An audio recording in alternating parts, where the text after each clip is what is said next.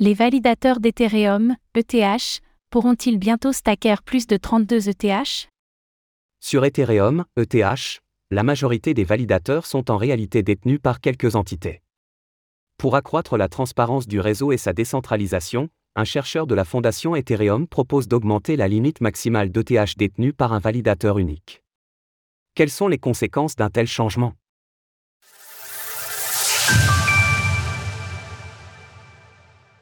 Une future mise à jour? Il y a deux semaines, un chercheur au service de la fondation Ethereum a partagé à la communauté ses recherches en proposant la proposition de mise à jour suivante, augmenter la somme maximale d'ETH pour les validateurs. Si elle est instaurée, cette amélioration aura des répercussions importantes sur la transparence du réseau et sa décentralisation. Aujourd'hui, devenir validateur sur la blockchain Ethereum, ETH, requiert la création d'un nœud et la détention de 32 ETH, pas un de plus, pas un de moins. De ce fait, lorsque certains individus ou entreprises détiennent des milliers d'ETH, ils créent des centaines de validateurs sur le réseau. Le problème? À l'heure actuelle, environ 600 000 validateurs sont déployés sur Ethereum.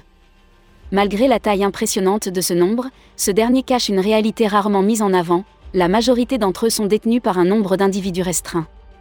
Le top 3 des validateurs, Lido, Coinbase, Kraken, sont responsables, à eux seuls, de plus de 40% des transactions validées, avec plus de 225 000 validateurs déployés.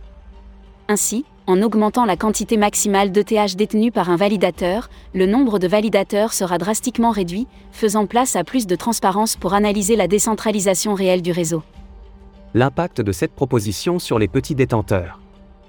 Plus qu'une solution pour mieux analyser le nombre de validateurs sur Ethereum, la proposition présentée met en avant la démocratisation des intérêts cumulés pour les validateurs détenant un faible nombre d'ETH, en comparaison des gros portefeuilles qui en stockent des milliers. Pour l'instant, la rémunération liée aux activités de stacking par les validateurs est de 6% par an.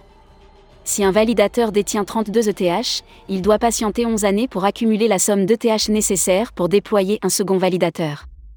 Au contraire, avec leurs milliers de validateurs, les exchanges Coinbase et Kraken sont rémunérés par des sommes d'ETH si importantes qu'ils sont en mesure de réinvestir quotidiennement leurs bénéfices par l'ouverture de nouveaux validateurs l'augmentation de la limite maximale d'ETH pour les validateurs serait un atout pour les petits porteurs, car ils seront désormais capables de réinvestir leurs bénéfices sans attendre plusieurs années avant d'obtenir leurs 32 ETH.